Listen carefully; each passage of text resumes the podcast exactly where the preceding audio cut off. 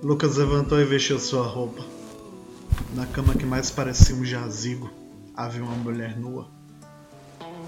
Recebeu mais carinho do cachorro naquela noite do que poderia esperar de sua companheira, que roncava, metaforicamente morta. Calçou seu tênis fudido, deixou um bilhete com minhas palavras sem muita importância, junto à sua aliança. Antes de sair, tomou uma dose de uísque, aquela que restava na garrafa em cima da mesa fruto da bebedeira da noite anterior. Fumou o resto de uma bituca de cigarro no cinzeiro, além de roubar uma cerveja a fim de aplacar a larica. Contou suas moedas, separando-as para passagem, um salgado miserável e um cigarro picado junto com o pileque. A porta não era só a saída da casa, ela era também a solidão declarada de uma relação arruinada.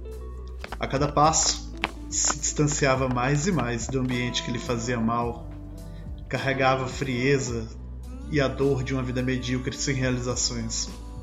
Agora, para a somatória de seus colatos e para seu score de perdedor, o fim de mais uma relação que mal havia começado. Estava cansado de ser usado, se sentia descartado sua presença era departamentalizada dentro de curtos horários em meio a brechas e neuroses de sua ex-companheira. Chegando ao bar do Silva, refletiu em silêncio, ignorando o barulho da jukebox. Silva! disse ele. Todo amor é abusivo, todos os adultos são mal resolvidos.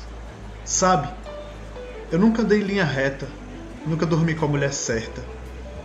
E outra, Bukowski era carente.